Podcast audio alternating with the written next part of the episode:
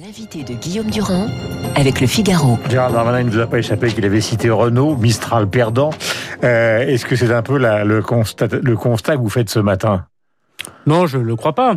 Euh, D'abord, je pense que c'est important ce qu'a fait Renaud Muselier, ce qu'a fait la majorité présidentielle en s'alliant ou en disant qu'ils veulent s'allier face au Front National, qui est notre grand danger. Et finalement, ça valide assez ce qu'a fait Renaud Muselier, Christian Estrosi, Hubert Falco, euh, Merde Martine. Vassal. Ça valide un peu, euh, si j'ose dire, a posteriori, ce que nous avons fait avec Édouard Philippe, Bruno Le Maire, Sébastien Lecornu, Thierry Solaire en 2017. En 2017, quand Édouard Philippe a été nommé Hmm. Premier ministre d'Emmanuel Macron, c'était un fait politique majeur. Nous avons été plusieurs à leur dire il faut évidemment soutenir Emmanuel Macron, il faut entendre la main tendue et voir que notre électorat se confond avec celui du président de la République. Et certains, par sectarisme, euh, n'ont pas voulu euh, C'est quand même bizarre que le Premier ministre intervienne dans le journal le dimanche pour annoncer quelque chose, alors que Muselier, visiblement, n'était pas totalement au courant qu'il allait l'annoncer. Donc il y a quand même une sorte de cafouillage. Non, je ne le crois pas. Euh, ce qu'a fait Renaud Muselier, c'est qu'il a lui-même dit qu'il n'était pas investi par des partis politiques et Mhm. qu'il voulait l'union républicaine, avec sa majorité sortante, évidemment, qui est plutôt de la droite et du centre, ce que je suis d'ailleurs.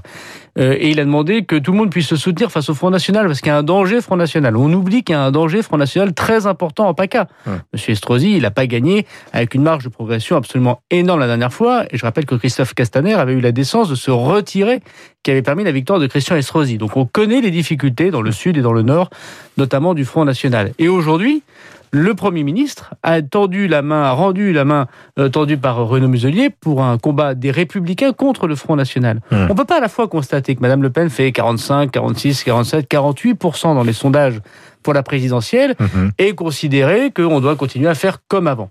Aujourd'hui, les, Mais l'électorat- pas une opération l'électorat- je, comprends très bien le, la l'électorat logique. LR, l'électorat LR aujourd'hui, il soutient le président de la République. Et il y a une infime- son ensemble. il y a une infime partie qui, écoutant euh, la voix de M. Ciotti, la voix de M. Vauquier, la voix de M. Retailleau, refuse. c'est pas forcément une Refuse. infime partie. Si, je le On pense. n'a pas, Regardez, regardez les À un européennes. moment, on a comptabilisé à 30% une partie justement du vote des LR qui se reportait, ou en tout Mais cas qui suivait la 30%. politique de- d'Emmanuel Macron. Mais 30% de C'est pas une infime partie. 30% de combien? Regardez euh, les résultats des élections européennes. Monsieur Bellamy, qui est un homme respectable, mais sur une ligne conservatrice, sur une ligne un peu Ça fait un- un réactionnaire, score très faible. a fait 8%. Est-ce que la droite française, moi j'ai soutenu euh, Jacques Chirac et Nicolas Sarkozy lorsque j'étais militant, la droite française elle est faite pour faire entre 25 et 30% une élection, pas 8%. Ça veut bien dire qu'il y a une grande partie de l'électorat de droite qui, comme moi, comme Bruno Le Maire, comme Sébastien Lecornu, comme Édouard Philippe, considère que le président de la République est l'homme de la situation, parce qu'il baisse ses impôts, parce qu'il rétablit la sécurité, parce qu'il donne une image de la France dans le monde qui est une belle image. Et plutôt que de faire sa petite soupe sur son petit feu, comme disait le général, Mhm. soutenons le travail très important que le président Alors, de la euh, République. vous savez, Xavier Bertrand, vous dites euh, baisser les impôts, bonne image dans le monde. Vous savez que Xavier Bertrand parle de déshonneur, que Valérie Pécresse dit qu'elle ne pratiquera pas, évidemment, euh, ce type d'accord, qu'elle conteste une grande partie de la politique euh, que vous menez en matière justement de lutte contre le terrorisme. Euh, le moins qu'on puisse dire, c'est que dans cette famille qui se réunit ce matin, qui est celle des, Républicains, il y a quand même toujours, avec même des plus jeunes comme David Lisnard, l'idée qu'une qu'une autre hypothèse est possible, que les Républicains ne sont pas morts et que ceux qui ont été avec Emmanuel Macron sont, comment peut-on dire, des opportunistes. Quand euh, Bertrand parle de déshonneur, c'est ce qu'il sous-entend. Non, mais c'est des propos de campagne parce qu'on a quelques semaines d'élections très difficiles, donc euh, je peux comprendre ces propos euh, excessifs. Ce qu'il faut, c'est un jour se réunir, bien sûr, pour battre Marine Le Pen et pour proposer à la France le projet dont elle a besoin, parce que vous voyez bien que nous sommes dans une Europe qui connaît, par rapport aux États-Unis, par rapport à la Chine, une concurrence euh, difficile, effroyable. On se pose des questions sur notre identité euh, européenne, la façon dont on peut payer notre, nos prestations sociales, notre modèle social, comment on peut rétablir la sécurité dans notre continent, comment on peut donner à l'Europe du numérique, à l'Europe de la défense, à l'intelligence artificielle, à toutes ces grandes questions qui se posent, euh, la, la vue de demain, et pas simplement s'occuper euh, de la politique aérie. Moi, ce que je veux dire objectivement entre nous, c'est qu'une fois ces élections locales passées, il faudra que enfin les républicains des deux bords, les Français de droite et de gauche qui sont dans des partis de gouvernement, qui considèrent qu'il y a un état de droit, que, qui considèrent qu'il faut que Donc c'est une sorte d'appel que vous lancez ce matin. bah, ce serait raisonnable pour tout le monde. Non mais c'est une sorte d'appel que vous lancez ce matin. Mais depuis 2017, je n'arrête pas de dire que l'électorat de droite et du centre Ouais. doit, et d'ailleurs en partie, soutient le président de la République. Les républicains sont une partie de la droite. Aujourd'hui, une grande partie de la droite soutient le président de la République. Soutient le président de la République. Mais pas les, mais pas les trois ou quatre que je viens de vous citer, qui sont quand même symboliques. Mais parce que... Pécresse, Bertrand, mais ce sont des gens... Mais ce sont tous des gens de qualité et je les connais et je les connais bien. Vous voulez dire qu'au dernier moment, ils pourraient revenir aussi vers vous. Je veux leur dire, je veux leur dire qu'il ne faut pas imaginer des carrières personnelles lorsque l'intérêt de la France est en jeu et que le président de la République, mm-hmm. qu'est-ce qu'il a fait depuis qu'il est président de la République? Suppression de la fiscalité du capital, l'ISF. La droite l'avait rêvé, mm. personne ne l'avait jamais fait, sauf lui. Dépenses publiques au plus haut. Mais parce Commerce extérieur au Parce qu'elle a créé du Covid. Non, mais attendez, 10 000 policiers et gendarmes supplémentaires. Des moyens qui ont été doublés pour les services de renseignement. Hmm. Un code du travail qui a été réformé. Une volonté très forte de faire la réforme des retraites, arrêtée par la, par la cause du Covid, mais vous savez bien que c'est le président de la République qui a mis en place. peut oui, peut-être, mais il faut qu'on en discute. Mais c'est bien le président de la République actuel qui veut faire cette réforme des retraites. C'est le président de la République. C'est le président. C'est le président de la République qui a fait la réforme de la SNCF. Aujourd'hui, on n'embauche plus de cheminots au statut. Bon, moi, j'ai adhéré au RPR à 16 ans, parce que j'étais de droite gaulliste, de droite sociale. Bon. Et il y a des gens de gauche, rocardiens, strauss-caniens, valsiens, casneviens, mhm. modérés, de parti socialiste de gouvernement, qui aiment également le président de la République, parce qu'il fait une politique de redistribution sociale en écoutant l'économie de marché, parce qu'il aime le régalien, et parce qu'il donne une bonne image dans le monde. Ben évidemment qu'il faut soutenir le président de la République. La droite de gouvernement et la gauche de gouvernement doivent soutenir Emmanuel Macron. Et vous avez entendu pour le premier Ensuite, il y a. Vous savez que c'était une interview, c'est pas. Oui, mais ensuite, ensuite, c'est une question très importante. Ensuite, il y a 5 à 10 de gens qui pensent qu'il faut faire l'alliance avec Mme Le Pen.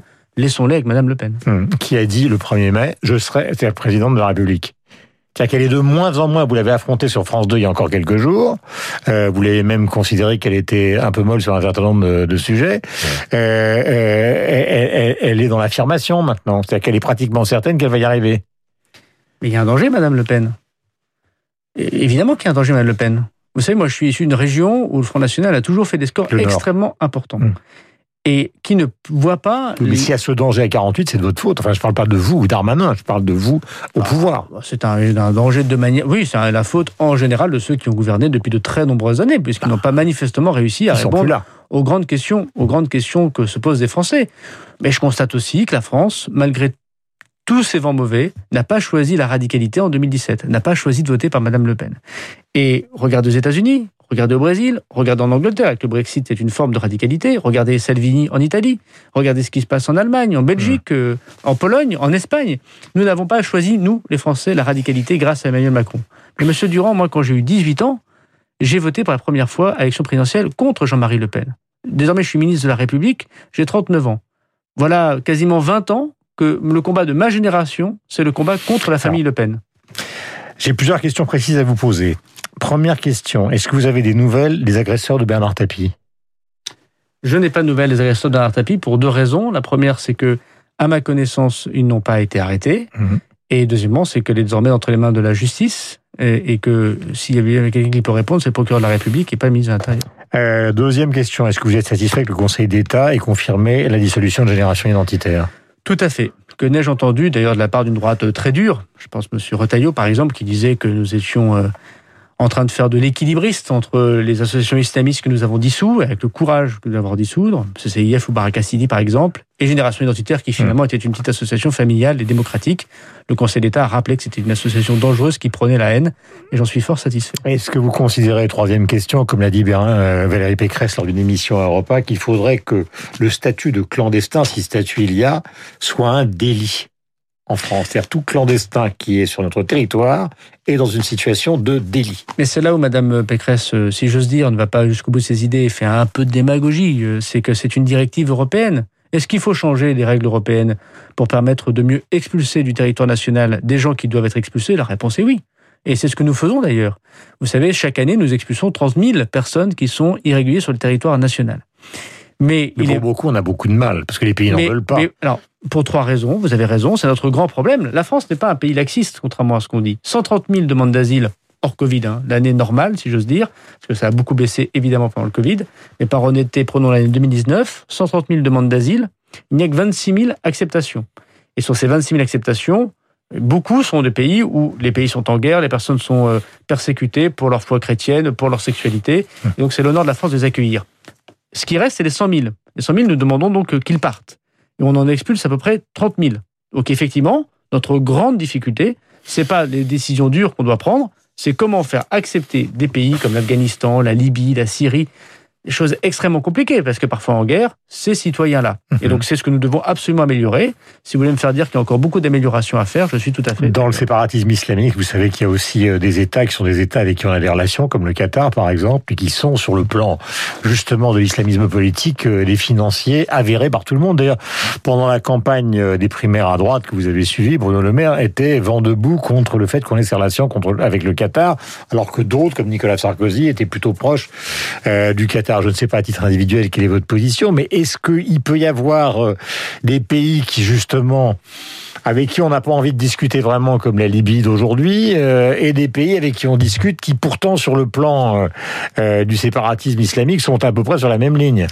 Ce qui est certain, c'est que nous sommes dotés d'armes. Dès que la loi séparatisme sera promulguée, celle que j'ai portée au nom du président de la République, nous empêcherons, qui empêcheront demain des pays comme ceux que vous avez cités de continuer à faire ce soft power islamiste.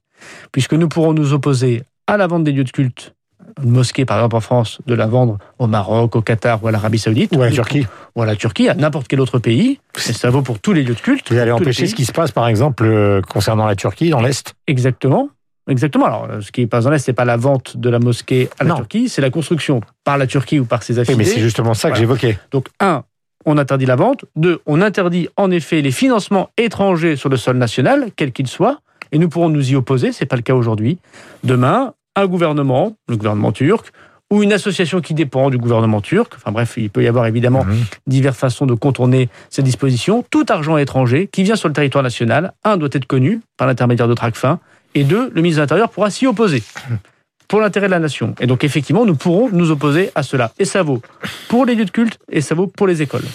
Question. J'ai d'autres questions concernant la situation politique. Elles sont importantes euh, et, et elles émanent cette fois-ci euh, de la CGT et de Monsieur Martinez. Vous savez qu'il y a eu des violences considérables lors d'une manifestation de la CGT, euh, traités de collabos par des gens qui les ont agressés. Alors, le problème de Monsieur Martinez, qui est donc le patron de la CGT, c'est qu'il considère que l'avenue qui permettait l'évacuation de la manifestation était bloquée par les forces de l'ordre. Donc, il soupçonne le préfet de police, euh, euh, au fond, de ne pas avoir fait ce qu'il fallait pour assurer non seulement la sécurité de la manifestation, premièrement, mais pour assurer la sécurité de l'évacuation. Il demande des explications. Il dit, je n'ai aucune explication. Vous êtes en direct ce matin. Quelles sont les explications?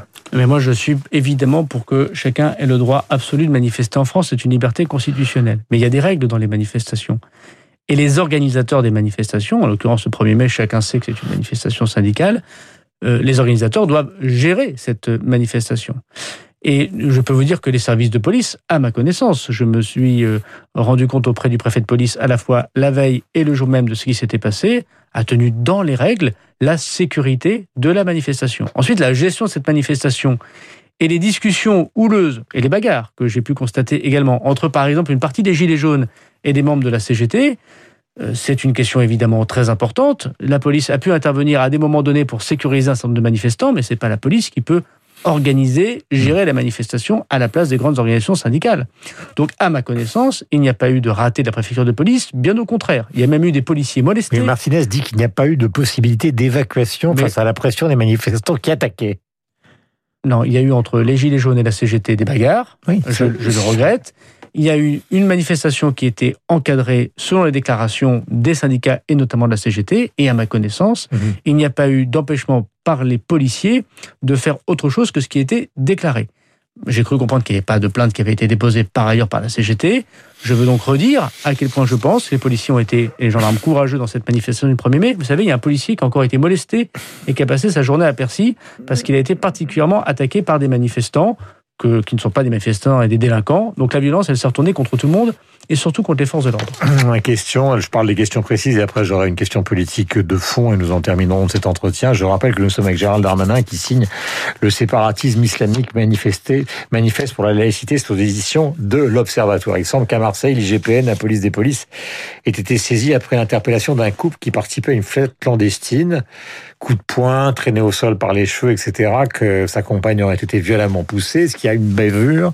Est-ce que vous avez des remontées d'informations concernant cette affaire?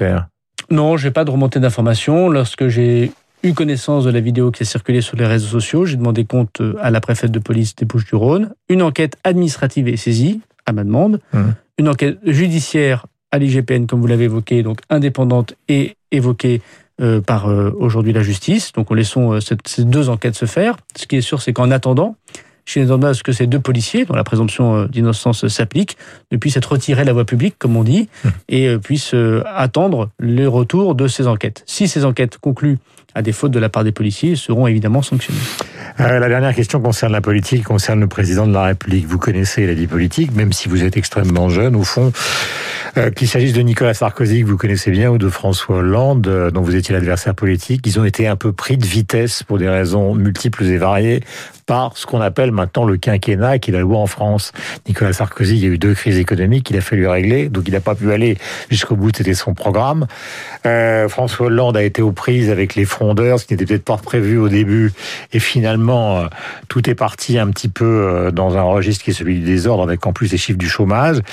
Le Covid, c'était pas prévu. Les gilets jaunes, c'était pas prévu. Et donc le programme d'Emmanuel Macron, qui était le programme de la campagne, dont on se souvient tous dans les révolutions, il n'a été qu'au quart du 25e appliqué, même si vous avez rappelé des, réformes tout à l'heure. Est-ce que vous avez l'impression que lui aussi peut être victime du quinquennat, c'est-à-dire de ne pas avoir prévu euh, bah, la rapidité et ce qui est imprévisible par définition, c'est-à-dire une épidémie ce qui est sûr, c'est que le président de la République, il n'a pas eu beaucoup de chance dans sa gestion euh, de son quinquennat pour l'instant, puisqu'entre les gilets jaunes et le Covid, euh, effectivement, nous avons euh, eu beaucoup de difficultés à gérer. Et je crois que les Français, moi, c'est ce qu'ils me disent sur le marché de Tourcoing, ils disent on n'aimerait pas être à votre place, personne ne ferait mieux que le président, et on vous trouve bien courageux. J'avais entendu Marine Le Pen. Elle a dit c'est le quinquennat de la violence. C'est lui qui a infligé la violence française. Ouais, je ne croise pas beaucoup Marine Le Pen sur le marché de Tourcoing. Non, je, sais, mais je reviens à, ce que vous, Elle est peut-être un, peu, peut un peu subjective, Marine Le Pen. Non, mais c'est vrai, mais je reviens à ce que vous évoquiez tout à l'heure. C'est-à-dire ce duel, vous n'avez pas évité, enfin, vous n'avez pas hésité vous-même à le présenter comme le duel. Bah parce que c'est le, ce que veulent manifestement les Français. Les sondages le disent, les élections euh, le mmh. disent. On verra bien ce qui se passera à l'élection présidentielle. Et le danger Front National est énorme mmh. pour les élections régionales. Est-ce que vous êtes certain qu'il va y aller? Emmanuel Macron Non, il ne m'a pas fait de confession. Moi, je souhaite que Emmanuel Macron soit de nouveau candidat. Mais avant l'heure, c'est pas l'heure, comme disait ma grand-mère. Pour l'instant, le président de la République, il gère une crise très importante, qui est une crise à la fois économique, mhm. sociale, psychologique et bien sûr sanitaire. C'est encore un an. Un an, c'est très long. Les Français n'aimeraient pas qu'on puisse euh, faire ces jeux politiciens présidentiels alors même qu'on doit gérer cette crise. Il y aura un moment où il choisira de dire ce qu'il a à dire pour la France. S'il a un projet, s'il a envie de continuer, et s'il pense euh, qu'il peut encore apporter beaucoup à la France. Moi, je pense qu'il peut apporter beaucoup à la France. Je pense que la France a la chance d'avoir Emmanuel Macron. Et nous avons sans doute fait des erreurs, mais en tout cas, j'ai toujours vu le président de la République volontaire, aimant les Français, humble, travailleur, essayant d'améliorer pour nos concitoyens notre avenir. Mmh. Ce qui est certain, c'est que le quinquennat a réduit, vous avez raison, en tant qu'observateur, je le vois, a réduit le temps politique, aidé par les médias et les réseaux sociaux sans doute, et l'inversement du calendrier c'est-à-dire de dire le président de la République et après les parlementaires, a rendu sans doute encore plus compliqué la gestion politique de notre pays. Mais ceci étant dit et étant constaté, je trouve que le président de la République, euh, Emmanuel Macron, est un grand président de la République. Dernière question, elle concerne évidemment le Covid et la vaccination. Euh, au fond, beaucoup de gens se demandent, alors, puisqu'on est dans une course contre le temps, pourquoi ne pas ouvrir la vaccination à tous ceux qui se présentent? Ça arrivera bientôt. Vous l'avez entendu de la part du président de la République. Non, mais quand On entend, on, bah, au mois de juin, si euh, euh, j'ai bien compris ce qui s'était dit euh, récemment. Pourquoi pas maintenant? Je veux dire, pourquoi Parce qu'il y a encore beaucoup de gens. Créer un mouvement pour dire aux gens, bah, allez maintenant, si vous voulez vous faire vacciner, allez vous faire bah, vacciner. parce, parce que moi, pour avoir visité plusieurs fois les services de réanimation et notamment ceux de ma commune, je constate que c'est soit les personnes âgées, soit les personnes obèses, soit les personnes qui ont des comorbidités, des maladies, des maladies mmh. respiratoires, qui sont non seulement les plus touchées, mais qui meurent le plus. Mmh. D'ailleurs, je voudrais dire que cette maladie, elle touche souvent, d'ailleurs, en premier, les personnes des classes populaires et des classes moyennes. Et on le dit pas assez, c'est une maladie qui est assez discriminante socialement. Et c'est une inquiétude assez forte dans les villes, les quartiers populaires comme, comme la mienne. Donc je pense qu'il faut d'abord accepter l'idée de prioriser ceux qui sont les plus concernés par la possibilité de mourir du Covid. Donc c'est une bonne politique. Ce qu'il faut en revanche, après avoir tant réclamé la vaccination, c'est qu'une grande partie des Français continuent à les faire vacciner. Et je voudrais simplement, euh, puisque vous avez amené un livre, euh, rappeler celui aussi de Gilles Kepel. Vous savez qu'il parle de terrorisme atmosphérique. Vous, vous parlez de séparatisme islamique. est-ce que ce, ce qu'il a défini, parce que vous le connaissez, hein, ses travaux, est-ce que finalement on peut répondre par une modification de la loi sur la laïcité à ce qui est devenu un phénomène imprévisible? Regardez euh, ce qui s'est passé à Rambouillet, personne ne connaissait ce personnage, qui a été d'ailleurs régularisé. Je dis pas par votre gouvernement, mais par la période où vous étiez au pouvoir. Donc, est-ce qu'on peut répondre par une loi à quelque chose qui est devenu atmosphérique et mortel? la loi permet, comme les moyens, permet de lutter contre ça, mais c'est pas évidemment le seul moyen. Et euh, Gilles Kepel, qui est un grand chercheur, a raison. Il nous éclaire beaucoup de ce djihadisme d'atmosphère, cette, cette, mise en condition par les réseaux sociaux, par le, le commerce communautaire, par, par ce qui se passe à l'international, par les bagarres du monde sunnite par euh, la lutte contre euh, ce qu'ils appellent le blasphème contre le prophète. Voilà, cette atmosphère qui crée les conditions atmosphériques des passages à l'acte. Et c'est quelque chose dont Gilles Kepel dit que ça vient de très loin. Mhm. Et d'ailleurs, euh, Gilles Kepel comme Bernard Rougier sont les, les deux phares, si j'ose dire, de, qui devraient tous nous inspirer. Et cette loi séparatisme était très largement inspirée par leurs analyses. On peut enlever le masque, vous pensez, à partir d'un certain temps, puisque c'est déjà le cas dans, dans les Alpes-Maritimes? J'ai discuté hier avec mon homologue américain qui évoquait que pour les personnes vaccinées en dehors, ils avaient désormais décidé de faire retirer le masque. Vous le souhaitez pour la France? Dès que nous pourrons le faire, je souhaite que nous. Mais dès que c'est. Mais moi, je ne suis pas médecin. Moi, je ne suis pas médecin. Oui, mais j'interroge le ministre de l'Intérieur, j'interroge oui, pas un bah, médecin. justement, voilà, on a beaucoup interrogé les, les ministres pour leur demander leur, leur avis. Euh, ce qui est sûr, c'est qu'il faut que chacun puisse parler de ce qu'il connaît. Je ne suis pas médecin, et donc je ferai ce que les médecins disent. Ce qui est certain, c'est que j'ai envie, comme tous les Français, de trouver une vie normale, sans masque, en se serrant la main et en buvant des verres en terrasse de café. Gérald Darmanin, le séparatisme islamique, manifeste pour la laïcité. Le livre est publié aux éditions de l'Observatoire. Merci d'être venu ce matin. Merci à vous. Euh, sur l'antenne de Radio Classique, nous avons essayé ensemble de balayer l'ensemble de l'actualité. 8 36. La guerre des idées est portée par, est portée par Eugénie Bastier. Elle sera en direct dans un